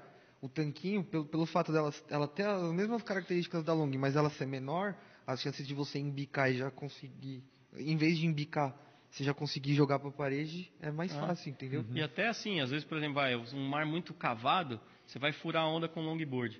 Mas, às vezes tem hora que você vai ter que soltar ela Você e é puxar, assim, aí a onda quebra em cima da prancha. Sabe, vai enfraquecendo. Então, uma prancha pequena não passa por isso, às vezes. Mano, quantas Entendi. vezes o Netuno já não me deu um pé na bunda do mar já? Isso aí, isso é louco. É assim mesmo. Com certeza. Qual que foi o, o jeito mais grotesco que você já viu alguém falando que quebrou a prancha que você teve que arrumar? Cara, tem uma situação que é bem. Eu sempre conto isso aí porque a galera fala: Meu, não é possível. É, na- fabricando prancha, você passa por vários clientes, né? Vem gente de todo tipo na fábrica te visitar tal. E uma vez veio um cara, ele devia ter, sem brincadeira, uns 150 ou 160 quilos. Aquele cara grande, sabe? Bem forte mesmo, tal. E ele, ele- primeiro ele veio com uma prancha quebrada e falou, ó, quebrei essa prancha, eu quero fazer outra. Aí ele, pô, tá legal. Aí comecei a conversar com ele, pô, vamos ver, vamos chegar numa prancha ideal para você. E aí fui falando, fui falando, fui falando, e fui vendo, fui fazendo projeto para ele, e bolando, e dando dica, e ele dando feedback para mim. E a princípio ele falando que surfava super bem, falando para mim, não, pego assim, pego assado, já morei em tal lugar, já morei no Nordeste, peguei onde, pô, legal. Até então, você acredita no que a pessoa tá te falando para fazer o projeto. Cara, chegou um momento, tava um amigo dele lá, e o amigo dele sempre zoando ele. Fala, ei, gordinho, você não fazia nada não, cara. Ei, não sei o que, tá, para de falar isso aí, para de falar mentira. E eu achando que o cara tava, tava aloprando ele, mas que o cara surfava bem, porque ele tava falando super sério comigo. Aí uma hora esse cara saiu da fábrica, foi pra lá, aí o cara pegou em mim, me chamou assim, falando bem baixinho, e falou assim, cara, é o seguinte, vou te falar uma coisa, que pra que que eu quero essa prancha? Foi assim que eu quebrei a outra. Ele falou, eu sou capoeirista, e eu quero dar um macaquinho em cima da prancha. Falou assim pra mim. Aí eu fiquei olhando pra ele e falei assim, cara, você tá falando sério? Ele falou, é sério. Eu sou capoeirista. Aí eu fiquei pensando, pô, capoeirista de 160 quilos é difícil, né? Mas ele- E, cara, ele falou assim, e eu quero dar um macaquinho em cima da prancha. Eu dou, eu dou um macaquinho em cima da prancha na onda. Cara, e eu falei, meu, cara, nem sei como eu vou fazer essa prancha pra você. falei, primeiro porque ela tem a flutuação pra você fazer isso, né? Com, com o peso que você tem. Longarina de E titânio. segundo, que ela tem estabilidade para você conseguir fazer isso, que eu acho bem difícil, né? Cara, quando um amigo dele tava lá fora e ouviu ele falando isso, meu, ele chegou e falou: Meu, fica quieto, olha o que você tá falando pro cara, você não faz nada, você nem entra no mar, você tá falando não sei o quê. Não, o maluco tava falando tudo isso Só que ele tava falando mesmo? sério, cara, falando sério. Você Então, tá assim, foi a brincando? situação mais, né? Ele entrou com uma prancha quebrada no meio e falou que quebrou, dando um macaquinho e queria que eu bolasse uma prancha o projeto para ele fazer isso. Então, assim, foi Mas será uma que ele situação que você- conseguiu? não, ele, acho que ele nem surfava. Eu não sei se ele estava talvez tirando um- uma com a minha cara ou se ele sei lá, tinha ideia de Mas fazer ele isso. chegou a gastar grana com você ou não? Não, ele nem fez Ah. a prancha e nem arrumou. Ah, Foi embora. Caralho, nem fez a mano? prancha. Nem... é. Galera, conta aqui nos comentários como que você já quebrou sua prancha. Você que estiver vendo esse vídeo, eu quero saber, eu tô curioso. Mano, você já. que- Mano, eu tenho umas perguntas que vem na cabeça agora, velho. Mas você já. Já consertou alguma prancha que foi mordida por tubarão? Não, não. Tubarão nunca, não. nunca teve Não. um acidente assim. Porra, pior é que, mano... Já teve uma prancha que foi mordida por cachorro, fora d'água. é. Ela tinha um pitbull, o cachorro estraçalhou a prancha dele. Essas foram duas pranchas assim. Uma foi o cachorro, que acabou com a prancha do cara, e o outro, a mulher dele, tinha pegado uma prancha novinha de loja, assim, de uma marca famosa, super cara, tipo, pagou 3 mil reais na prancha. E a mulher dele pegou uma conversa dele no WhatsApp. Ixi! Chegou quando ele não estava em casa, martelou a prancha inteirinha. Pegou um martelo assim, pá, pá, Ah, encheu de merecido. martelada a prancha. Nossa. Foi merecido. E ele levou lá pra me arrumar. Foi merecido. É. Então foi. Ah, nunca se merece. Prancha não pode quebrar, velho. Ah, não, não. Quem tem amor por carro, sofre com o carro nessas horas. Não, Sofre. Quem sofre tem amor por prancha, Mas- sofre com a prancha. Violão é assim, velho. Você colhe o que você planta, irmão. É. Não tem jeito. Não tem Não tem jeito. jeito. Você vai fazer merda, se fudeu. Bem feito. Por aí. Bem feito. Não tem jeito. Melhor pra ele. É melhor pra ele, É, tá levou- ajudando o mercado levou super trabalho pra nós É, lá. então. É isso aí. Acho que. Eu pensei que você ia fazer outra pergunta. Não, caralho. Você até falou assim. "Ah, Não, achei que você ia mandar as perguntas aí. Não, eu tenho umas. Eu acho que eu tenho umas perguntas aqui, ó. Quer ver? Do Israel, que ele tinha me mandado antes da gente começar. Existe vem. algum tipo de tecnologia parecida com o túnel de vento usado quando se trata de aerodinâmica? Mas para hidrodinâmica, no caso, para Uhum. prancha, existe esse tipo de teste? Tem, assim, tem alguns softwares que fazem uma simulação, Uhum. então você consegue ver tipo o escoamento do fluxo de água na prancha. Uhum. Então você consegue pegar, por exemplo, ah, vou colocar a prancha aqui no software e aí um programa simula como se fosse a água escoando e você vê as energias, as forças, pressão do fluxo de água como tá para você ver se o que você imaginou do, do fundo da prancha vai funcionar. Uhum. A área que mais usa esse recurso são os fabricantes de quilha. Os fabricantes de quilha, eles conseguem, por exemplo, prender como se fosse numa prancha a quilha e no, no plug da quilha colocar vários sensores para sensorizar como, de acordo com, por exemplo, sabe aquela aquela correnteza que os nadadores treinam sem sair do lugar, né? Sei. Força, tal, normalmente o na- nadador de alta performance usa, é basicamente isso, coloca como se fosse uma correnteza num, num lugar controlado, põe a quilha ali, todos esses testes e vai mensurando. Então, pô, se eu aumentar a quilha, se eu mudar a área dela, se eu mudar o material, quanto que ela flexiona, e vai testando para desenvolver o produto. Tecnologia é Então, uma isso é maravilha. muito irmão. louco, né, Eu velho? amo a Você pode tecnologia. acertar muito mais fácil a parada. Lógico, mano. Sim, Muito da hora. dúvida. É, a tecnologia tem que estar a favor, né? É. Aham. Tem o lado saudosista do surf que nunca Sim, vai acabar, sim. até pela história do surf em É. si, mas a tecnologia está para somar e evoluir, Uhum. né? É. Você vê o que os caras fazem hoje no surf. Você pega os brasileiros lá, o Ítalo Ferreira, o Gabriel Medina, os aéreos que eles dão, cara, só é possível porque o equipamento vai acompanhando, vai evoluindo. Uhum. O que o surfista consegue fazer, o equipamento vai ajudando, né? Vai somando junto com o cara. Então, essa tecnologia não pode parar.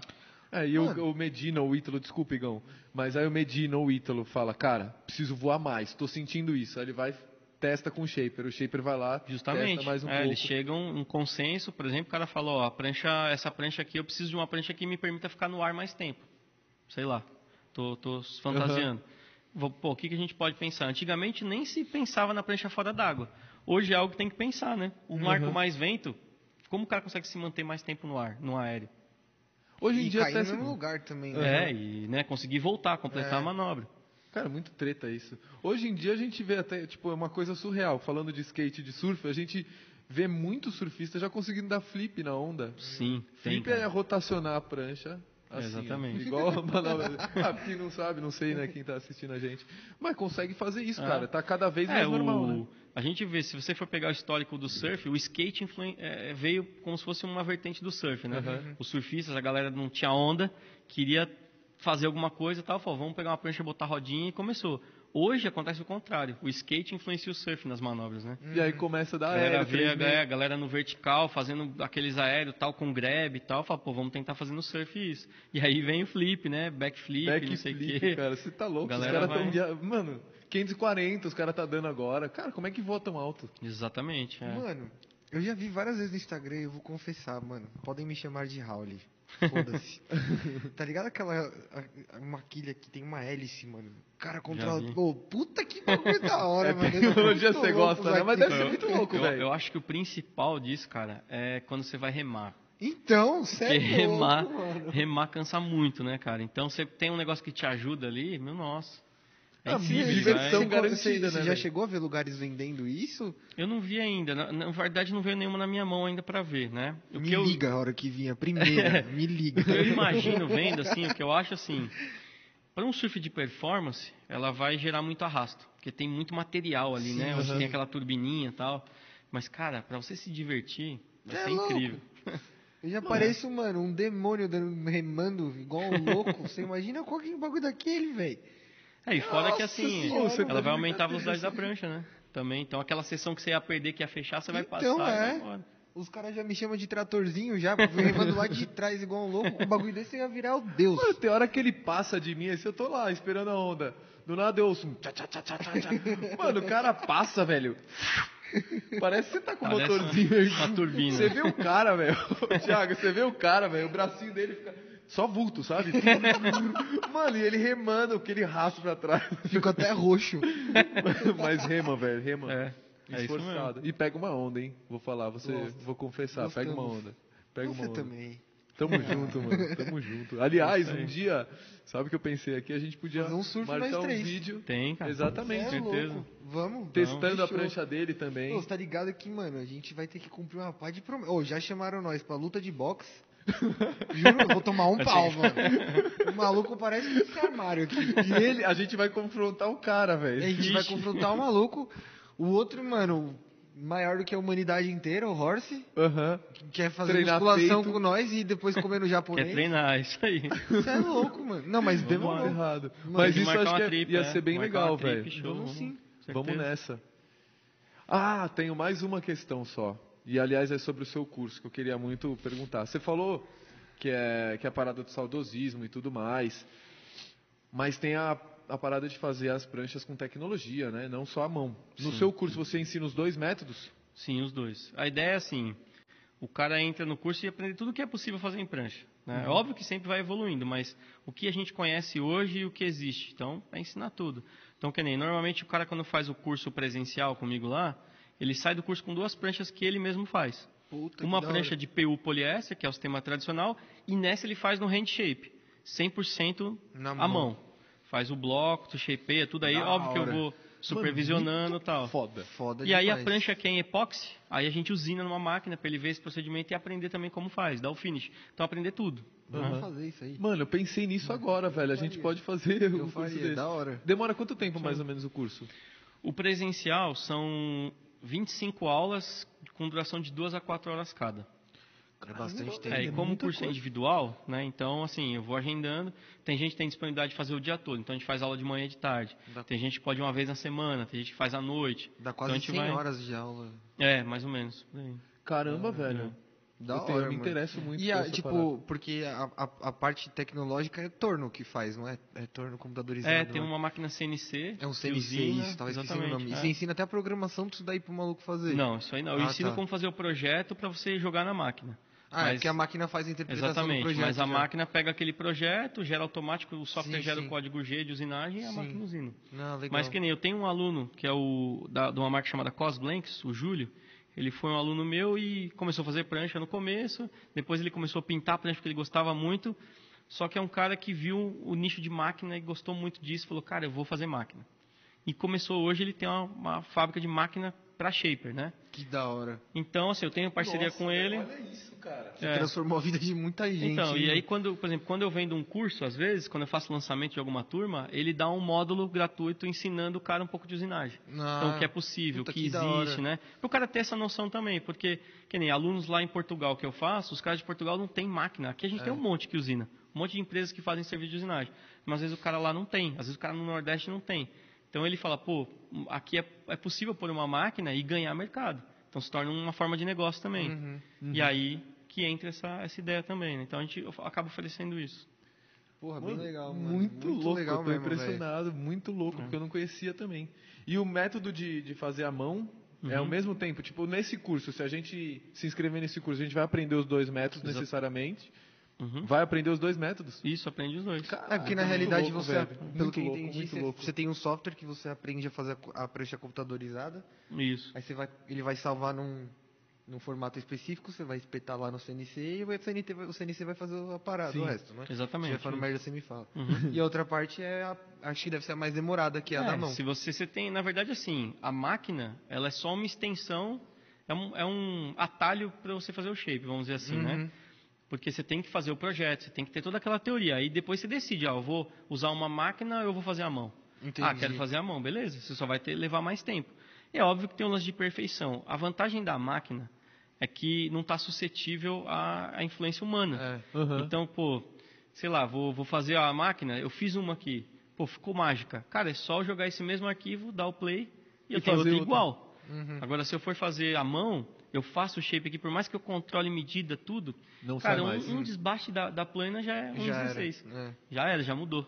Né? A virada de borda nunca fica idêntica, né? Uhum. Que, que tem aquele lance que a gente falou, aí entra a parte saudosista, de que Uhum. cada prancha feita à mão é única. É Não tem outra, né? Aham. Então é por causa disso. Mas eu acho, quando eu comecei a dar o curso, eu até pensei em não ensinar mais a parte da mão, porque, cara, muita gente acaba não fazendo hoje em dia, né? Porque como tem máquina é muito mais rápido, muito mais fácil. Só que eu pensei, pô, o cara que entra no curso, ele tem que aprender o hand shape. Com certeza. faz parte do, do- do- do- da história, história, toda é, do surf. shaper. É. Se o cara não aprender fazendo hand shape, ele vai, vai ser um profissional incompleto. Uhum. Sim. E até vai dar visão para ele, né, do, do resto do processo. Então, por isso que eu ensino junto também. É Então, importante você trazer isso pela história também. É da hora você Justamente, carregar isso. Acho é, muito, muito louco mesmo. Porque, eu, porque quando eu comecei não tinha máquina. Uhum. Então tinha que fazer a mão. Uhum. Não tinha, você quer aprender a fazer prancha? Tem que aprender a mão, não tinha outra opção, né? Existia, a primeira máquina foi surgir bem na frente depois que eu comecei. Inclusive foi um brasileiro que criou a primeira máquina de shape, pouca gente sabe, e ele vendeu para o mundo todo essa máquina, menos para o Brasil. Foi para fora primeiro para depois vir para cá. Então eu fui começar a trabalhar com a máquina anos depois. Então a gente passou por períodos assim de ter que shapear muito a mão. Então hoje eu valorizo bastante a máquina, porque cara, não era fácil. Você entrava na sala de shape tipo, vai 6 horas da manhã, saía 10 horas da noite, shapeando o dia todo, E para aquele dar conta de fazer tudo, né? também. Então é- Você sabe o nome desse cara que inventou essa máquina? Luciano Leão. Luciano Leão. Ó. Isso. Que ela, Leão, inclusive né? tem a fábrica dele lá na, em Camburi, a Surface. Ah, Ah, foi Surface esse, é dele, A. Surface é dele. que É que o. Luciano Leão hoje ele não mora mais no Brasil, ele mora na Costa Rica. Pode E crer. tem a galera que trabalha para ele, gerencia aqui a marca dele, tudo, a, a fábrica. Mas ele foi, ele, ele era, acho que não me engano, ele era médico, se eu não estou enganado, e um engenheiro amigo dele, e eles se juntaram e fizeram a primeira máquina, que era uma máquina chamada DSD, que era Digital Surf Design. Esse realmente é o surf clínico, né? É, exatamente. E aí ele criou, criou inclusive o primeiro soft, software CAD para desenhar a prancha de surf, que era o Surf CAD. Hoje a gente usa um software chamado Shape 3D, Shape 3D. mas antigamente era o Surf CAD. Eu trabalhei anos com esse programa. Nossa, Então, cara. resumindo, mano, você tipo faz o curso e o final que você só dá um Ctrl P ali, que é colocar na- o projeto na É, máquina. exatamente. Assim, ainda tem partes da produção da prancha que são 100% manuais, que não tem como fugir. Não tem máquina para cobrir a prancha com fibra de vidro, que é a laminação. Uhum. Não tem jeito, isso tem que ser manual. Então, vai, o shape, você consegue eliminar essa parte grosseira de plana, desbaixo, para colocar curva tal. Então, você vai usina, ela vem. Mesmo assim, não- ainda aqui no Brasil não tem uma máquina que usina e deixa 100%. Sempre precisa ir o shaper e dar um finish. Que isso também gera uma certa individualidade na prancha. Que nem se eu, eu, eu e meu sócio Leandro, a gente começou a fazer prancha junto praticamente. É, e hoje, se a gente pega o mesmo arquivo, usina, e ele finaliza e eu finalizo, a prancha fica diferente. Mesmo a gente tenha aprendido juntos, né? Porque cada um tem uma visão. Então, aquela, aquele detalhezinho no bico sou eu que faço, aquela rabeta curvada sou eu que faço. Coisas que eu ponho a minha identidade ali, entendeu? Uhum. Mas desse ponto pra frente, né, tudo é manual. Aí pintar, não tem máquina que pinta. Você tem que pintar você a prancha, então papelar, tudo manual. Aí laminar a prancha, que é a parte que você vem com espátula, resina, faz a virada de tecido, os banhos, vai pra lixa, tudo é feito manual. Mano, mó terapia, velho. Da hora. Mó terapia deve ser fazer prancha. Imagina você fazer uma própria. Deve ser muito louco, É, cara. é. Já fez É. muita prancha pra você mesmo? Fiz, cara, fiz até hoje. Tem prancha que eu faço às vezes pra cliente que eu falo, putz, cara, não queria É minha. entregar. não queria entregar essa prancha, cara. Principalmente quando é a mão, né? Tipo, cara, É, cara. vai é. embora, é, não acredito. É, porque que nem essa prancha mesmo que tá aqui, eu fiz junto com um aluno, Uhum. numa aula, né? Ele é um aluno que ele não, é do Espírito Santo, ele não queria fazer a prancha, prancha à mão no curso. Ele falou, ah, eu não vou fazer lá a mão e tal. Eu falei, mas cara, você precisa aprender. Então vamos fazer uma prancha aqui junto para você aprender e eu fico com ela pra mim. E, cara, a gente foi fazendo, sabe, foi saindo a prancha, tal, juntos ali, cara, virou maior energia a prancha. E, e assim, cara, eu tenho, não quero vender às vezes. Fica lá, assim, quando o cara vem, sabe, o cara fica olhando, quer comprar, eu fico indicando outro. Às vezes, falo, pô, se ficar mais tempo, aí eu vou pegar pra mim. Já sabe? teve algum dia que você fez a prancha e deu outra que você tinha feito pra, pro cara? Tipo, mais ou menos na mesma pegada? Hum, Por escolher fazer isso, não. Já aconteceu, tipo, você faz uma prancha, sabe, tá no finalzinho ali pra entregar, dá um problema. Ah, entendi. Caramba, e agora? Ah, meu, faz outra pra entregar, tem que entregar 100%. E aí acaba ficando essa prancha pra gente, né? Fica, ah, vamos surfar, ah, ficou aí já mesmo, vamos surfar com ela, ver Uhum. como ficou e tal, né? Da hora. Mas assim, de trocar por gostar muito da prancha e fazer outra, não aconteceu. É, até meio antiético, né? Dá vontade, mas não tem Uhum. jeito, você tem que entregar. Tem que né? entregar, né? É.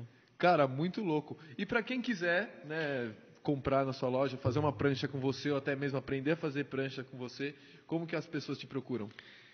Cara, hoje em dia, você jogou ali na internet, você acha todo mundo, né? Uhum. Então tem meu Instagram, né? Que é o Thiago Santiago Shaper. Ali eu divulgo tanto meu trabalho co- com prancha, com a minha marca, também divulgo Uhum. eh, meu trabalho como professor do curso, né? Do curso de Shape Profissional. Também tem a página, que é da minha marca, que é a reglansurfboards.com.br, que ali o cara consegue falar tanto comigo quanto com o Leandro, lá do Guarujá, onde for mais fácil. E o cara tem acesso direto a gente, né? WhatsApp, o que for, entra em contato, a gente faz um projeto, bate um papo. Normalmente a gente faz o processo da prancha é esse. O cara entra em contato, se ouve o que o cara quer, né? Busca o máximo de informação dele. Às vezes eu caço o Instagram do cara para ver se tem vídeo dele surfando, foto, para tentar acertar, chegar na prancha ideal para ele. E aí faz o projeto, o cara aprova, faz a prancha. É, Pô, Normalmente legal. assim. Quer aprender a fazer prancha? Arrasta pra cima e vai no link dele.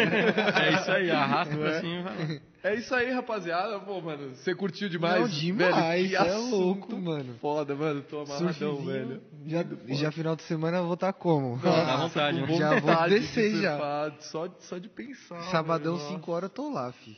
Vai estar lá? Ah, eu é, eu não vou poder. Eu não vou poder porque hoje a gente tá gravando, né? Justamente porque Porque eu não vou poder. ele não vai poder. É, mas semana que vem eu Essa acredito que vocês já vão saber por quê. explicação vai chegar aí pra vocês. Vai chegar. É isso, É né? isso aí, galera. Então, Mais uma vez, você quer deixar alguma mensagem pra galera aí? Boa. Cara, mas na verdade agradecer vocês aí pela participação, pelo convite. Foi bem bacana bater papo. Eu sou suspeito, gosto de falar de surf o tempo todo. Falo o dia inteiro de surf se deixar, né? Mas parabéns pelo podcast aí, o trabalho que vocês estão realizando. Maneiro, cara. E pô, valeu. continuem Obrigado. firme aí.